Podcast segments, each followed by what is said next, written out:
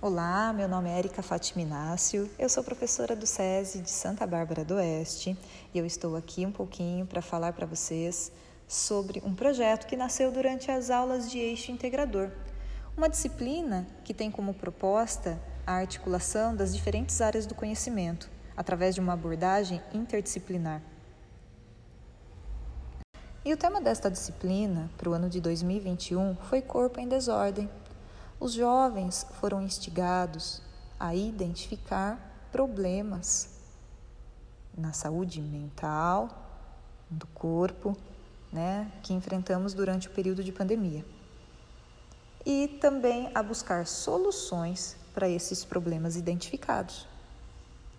Envolver o estudante nesse processo né, de aprendizagem de forma que ele tenha que identificar problemas.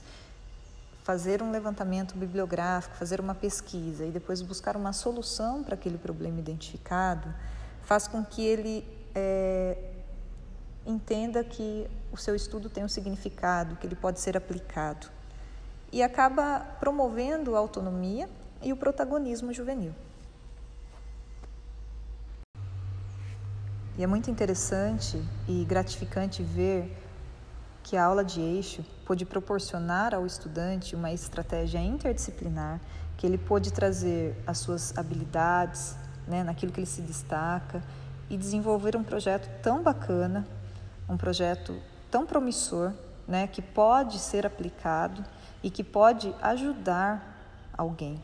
Então, eu acho que isso é muito valioso, né, numa construção do conhecimento, onde o aluno ele produz algo, ele aplica e ele depois vai fazer a testagem, vai trazer os resultados daquilo que ele criou. Então confiram aí o que os nossos estudantes têm a dizer.